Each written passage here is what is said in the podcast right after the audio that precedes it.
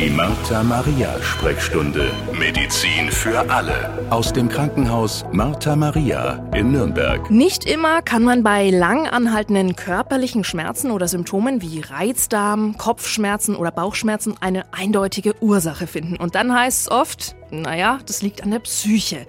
Ja, und tatsächlich können Trauer, Stress und andere seelische Belastungen zu körperlichen Schmerzen führen. Der Körper ist der Spiegel unserer Seele, sagt man. Nur oftmals denkt erstmal keiner an die Psychosomatik. Herzlich willkommen im Gesundheitspodcast von Martha Maria. Mein Name ist Jennifer Christ und unser Thema heute, wann bin ich in der Psychosomatik richtig? Wir klären, wie man rausfindet, ob etwas eine psychosomatische Erkrankung ist und selbstverständlich schauen wir uns an, wie Patientinnen und Patienten in der Psychosomatik geholfen werden kann. Und mein Experte ist Dr. Albert Summ. Er ist Chefarzt der Klinik für psychosomatische Medizin und Psychotherapie am Krankenhaus Martha Maria in Nürnberg.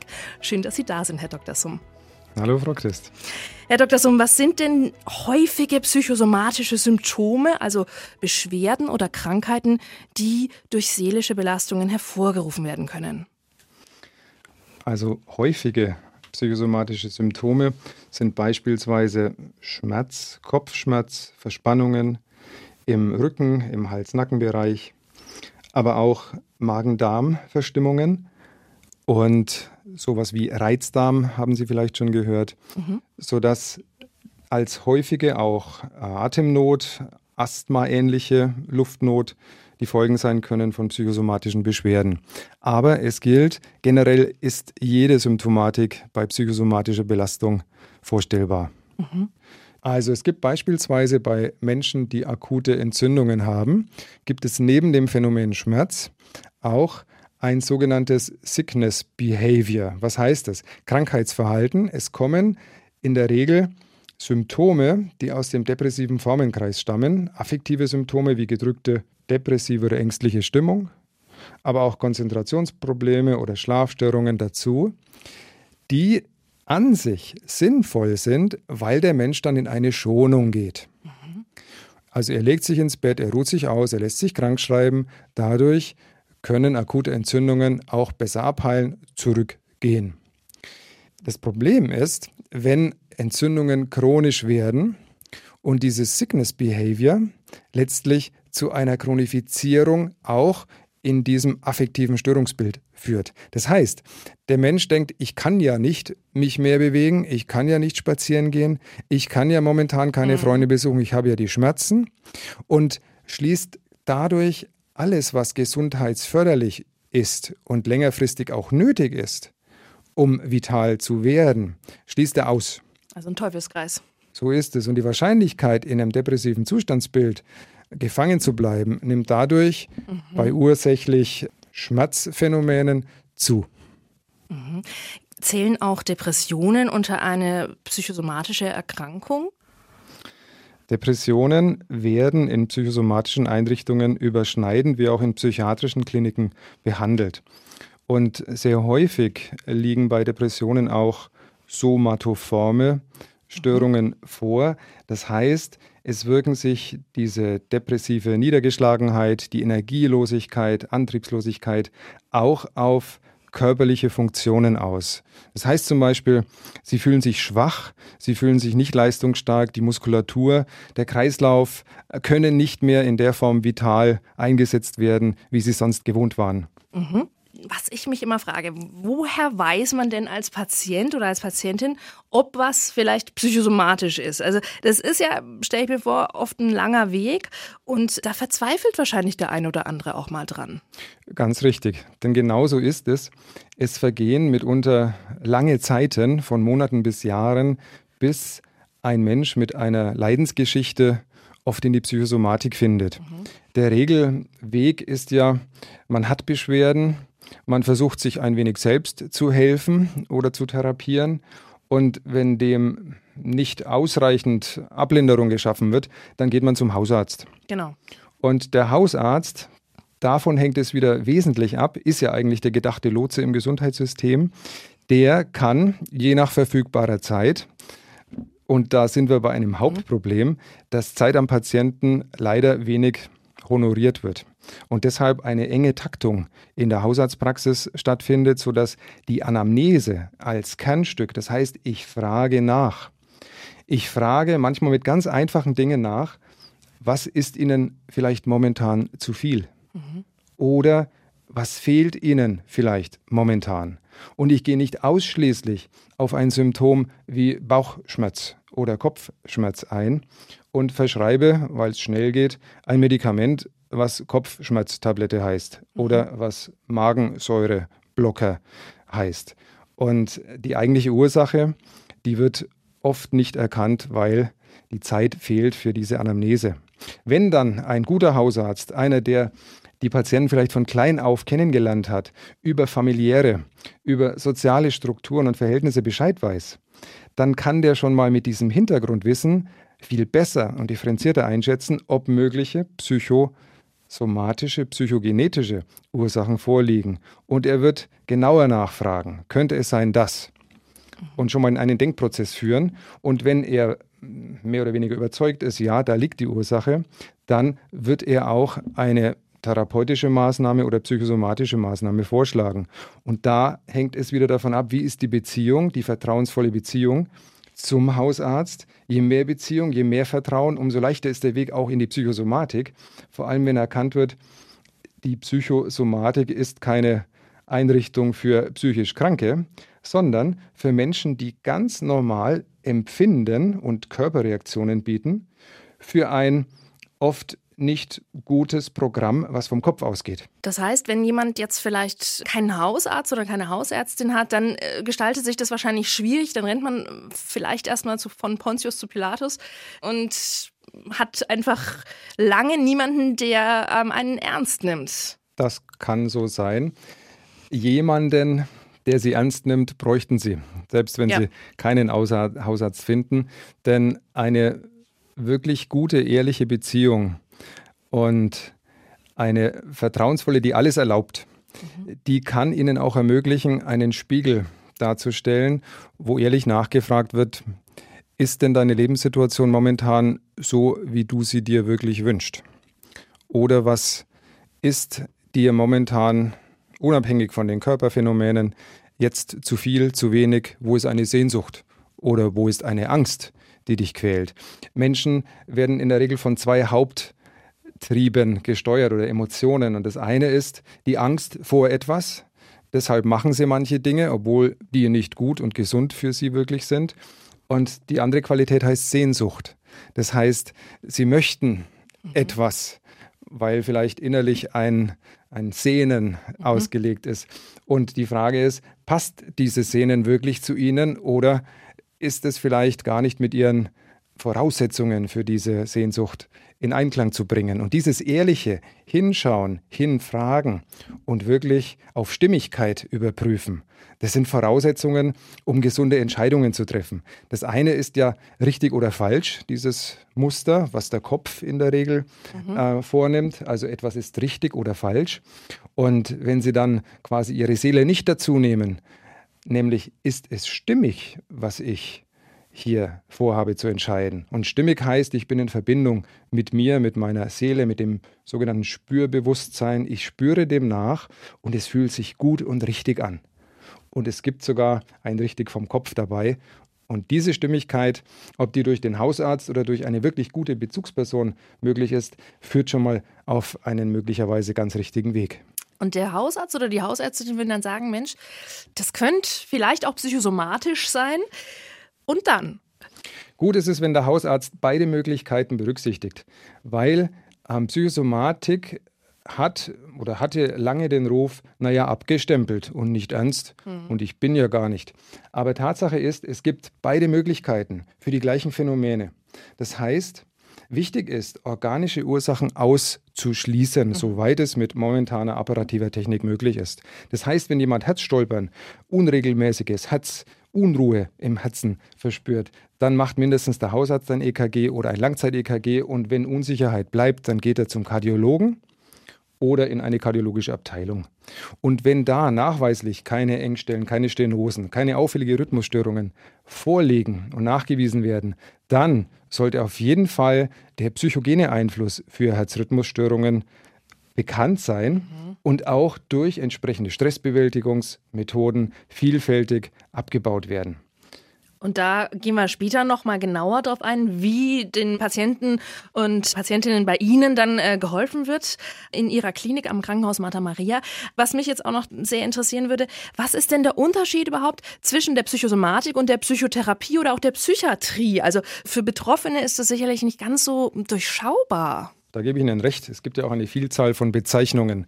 Ja, der Psychotherapeut, der Psychosomatiker, ja. der Psychiater, der psychologische Berater und dergleichen.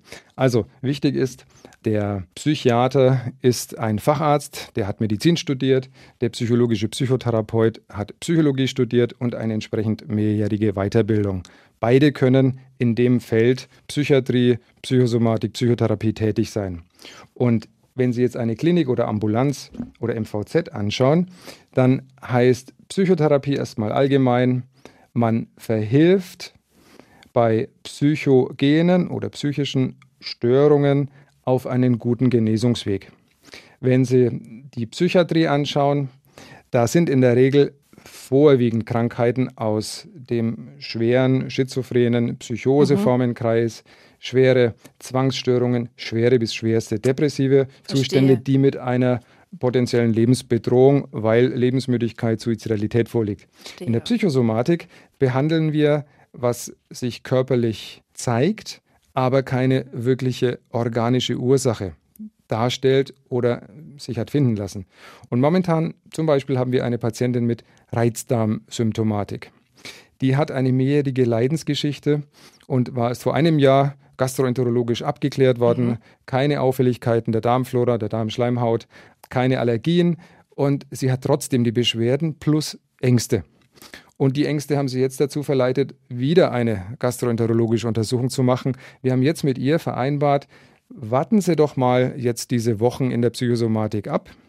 Wir werden jetzt durch klassische therapeutische Maßnahmen schauen, ob eine Linderung, Verbesserung von dieser aktuell akuten Durchfallsymptomatik, die noch dazu wochentagsabhängig ist mhm. und oft im regulären Montag- bis Freitag-Setting bei uns Verstehe. anders sich darstellt als am Wochenende. Und da schauen wir dann auch auf die Einflussfaktoren, die zum Beispiel am Wochenende sind. Zum Beispiel, warum schlafen manche Menschen in der Nacht von Sonntag auf Montag grundsätzlich schlecht und die weiteren Nächte zu den Arbeitstagen hin, mhm. während sie aber von Freitag auf Samstag und Samstag auf Sonntag auffällig gut schlafen. Da, da Dann lässt was, sich ja. doch von oben betrachtet ganz einfach ein Zusammenhang feststellen mit der möglicherweise ungünstigen Arbeitswelt. Ja. Und hier hinzuschauen, was macht hier Probleme? Wo kommt Stress? Und was hält sie wach oder was lässt sie in der Nacht wach werden? Wir machen dann Protokolle beim nächtlichen Erwachen.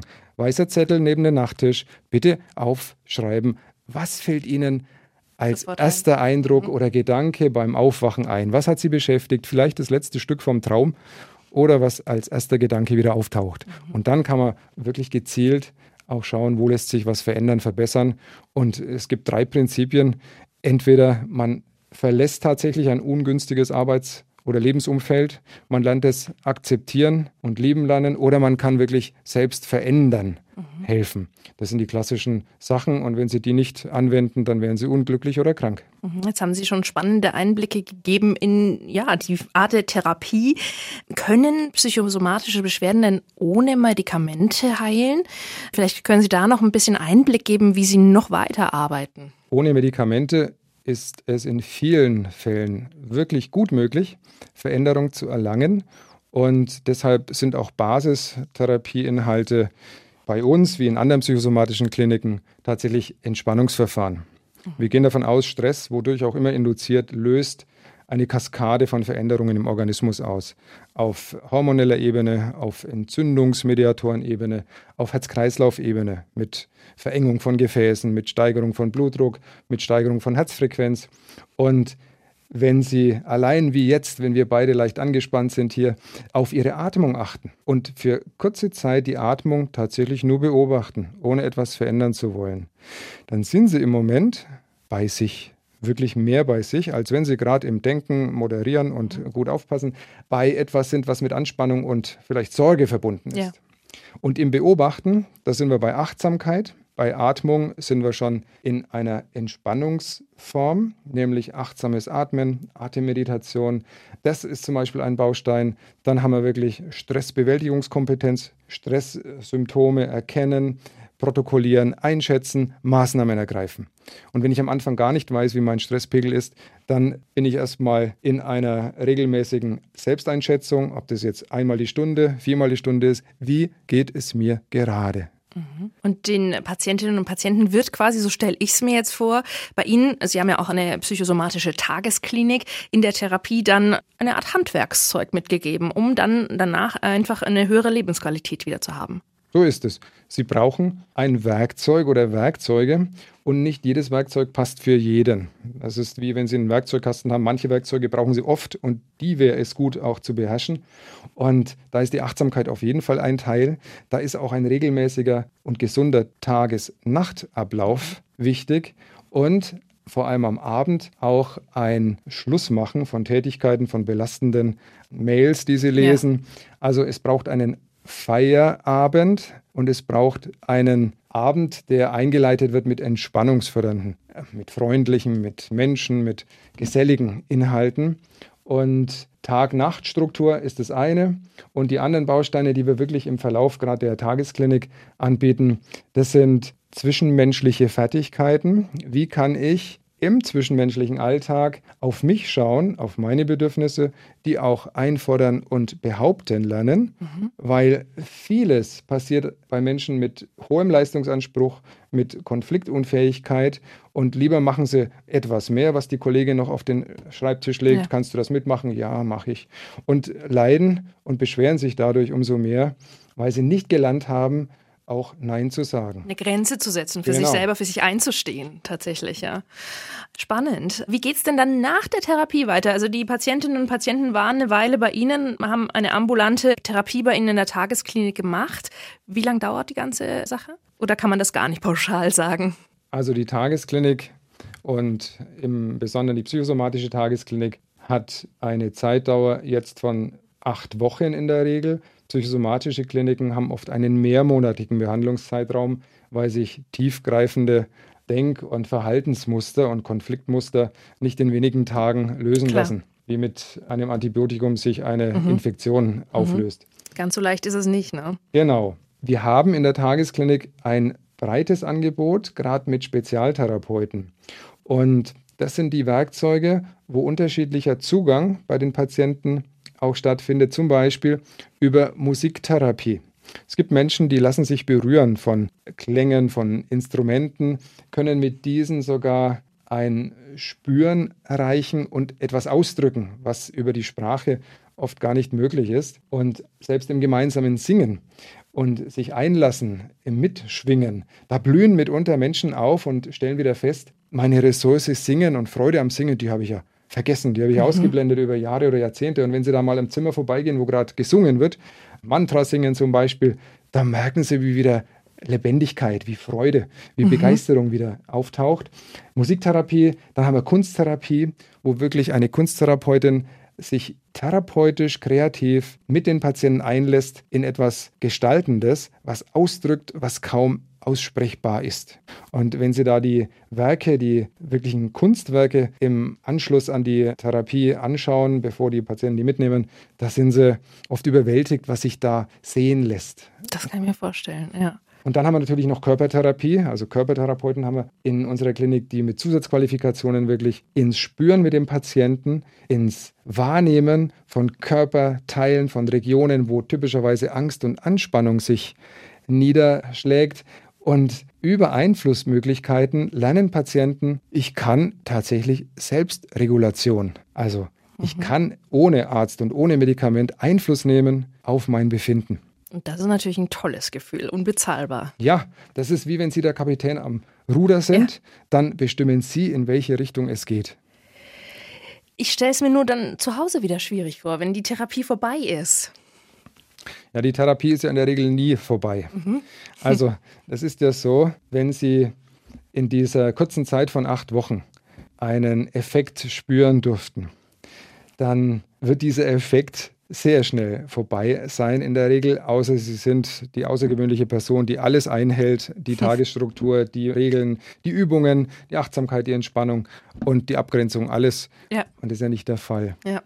Sondern es ist wichtig, dass Sie anschließend eine Begleitung haben. Und wir empfehlen bei den meisten Menschen, die noch keine ambulante Begleitung oder Therapie haben, dass sie die bitte zeitnah beginnen, sofern es ein Angebot gibt, mhm. was leider immer zu gering ist. Aber diese Begleitung und im wöchentlichen oder zweiwöchentlichen Kontakt mit Therapeutin, mit Therapeut auch ehrlich die Entwicklung zu ja. beschreiben. Ja. Was braucht es damit? Die Stabilität, die Vitalität, die depressiven Symptome, was auch immer, die Körperphänomene, damit die weiterhin zurückgehen und stabil wegbleiben. Mhm. Jetzt haben wir sehr viele interessante Informationen bei Ihnen über Ihre Therapiemöglichkeiten in der psychosomatischen Tagesklinik am Krankenhaus Martha Maria Nürnberg gehört.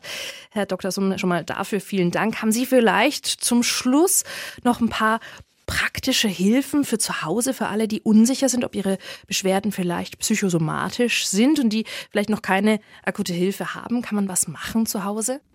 Sie können sich grundsätzlich zu Hause fragen, ehrlich fragen, stimmt mein Leben so, wie ich es gerade lebe? So ehrlich es nun mal möglich ist. Und wenn Sie dem nachspüren und vielleicht auch nur Gedanken, Fetzen auftauchen, vielleicht sollte ich nicht drei Veranstaltungen in der Woche abends besuchen. Oder vielleicht sollte ich dies oder das. Vielleicht bräuchte ich einfach jetzt dies oder das. So ein bisschen auf die innere Stimme hören. So ist es. So ist es auf die innere Stimme oder auch auf die Seele hören. Nochmal auf dieses Spürbewusstsein hören. Und vielen Menschen hilft es tatsächlich, wenn sie mit sich in Berührung kommen, wenn sie zum Beispiel ihre rechte Hand mal in die, auf die Herzgegend legen mhm. und sich diese Frage stellen. Das können Sie jetzt auch live ja. machen mhm. mit sich im Kontakt sein und dann wirklich prüfen, lebe ich momentan ein beseeltes Leben, ein glückliches Leben? Bin ich glückselig? Oder fehlt mir etwas, was der gute Hausarzt ja auch erfragt, was fehlt Ihnen momentan oder was ist Ihnen momentan zu viel? Und wenn Sie sich ehrlich mit einem Papier und Stift hinsetzen und schreiben diese Sachen auf, ohne die gleich aktiv verändern zu wollen, aber dem nachzuspüren, das ist eine erste Voraussetzung. Ansonsten gibt es vielfältige Tipps. Bleiben Sie ausreichend in Bewegung. Ja, machen Sie 10.000 Schritte, wenn Sie keine äh, Körperschmerzen haben. Bleiben Sie aktiv, bleiben Sie gesellig, bleiben Sie mit Menschen in Kontakt, die Ihnen gut tun. Mhm. Also nicht mit jedem, sondern ja. prüfen Sie, wer tut mir gut, bei wem kriege ich hinterher Kopfschmerz. Mhm. Und nur die Menschen suchen Sie auf, und schließlich seien Sie sich bewusst, die Zeit ist begrenzt. Wofür wollen Sie Ihr Leben jetzt noch leben? Weil in diesem Bewusstsein, es ist begrenzt, wird der Mut oft größer. Und vielleicht noch als einen Tipp, der nicht nur mir, sondern vielen Menschen hilft, dass sie die Tätigkeiten, die sie so planen oder glauben machen zu müssen, dass sie die nicht hundertprozentig und perfektionistisch machen brauchen, sondern dass sie sich 80 Prozent von dem Anspruch, den sie haben, vornehmen als Ziel und mit diesen 80 Prozent werden sie sich besser fühlen. Es wird besser gehen. Das ist nicht nur im Management und bei Führungskräften ein Thema, sondern auch im psychosomatischen Bereich. 80 Prozent und es wird besser. Schöne letzte Worte. Herzlichen Dank an unseren Chefarzt der Klinik für psychosomatische Medizin und Psychotherapie am Krankenhaus Martha Maria Nürnberg. Das war Dr. Albert Summ. Das sind Worte, die auch erstmal nachwirken können. Das ist ein Podcast, der vielleicht auch erstmal sacken kann und die man vielleicht auch ein zweites Mal noch anhören kann, um das Ganze vielleicht ein bisschen zu verinnerlichen. Falls Sie mehr Videos und Podcast hören oder sehen wollen, klicken Sie rein auf martha-maria.de slash Sprechstunde. Die Martha Maria Sprechstunde. Medizin für alle. Der Podcast aus dem Krankenhaus Martha Maria in Nürnberg.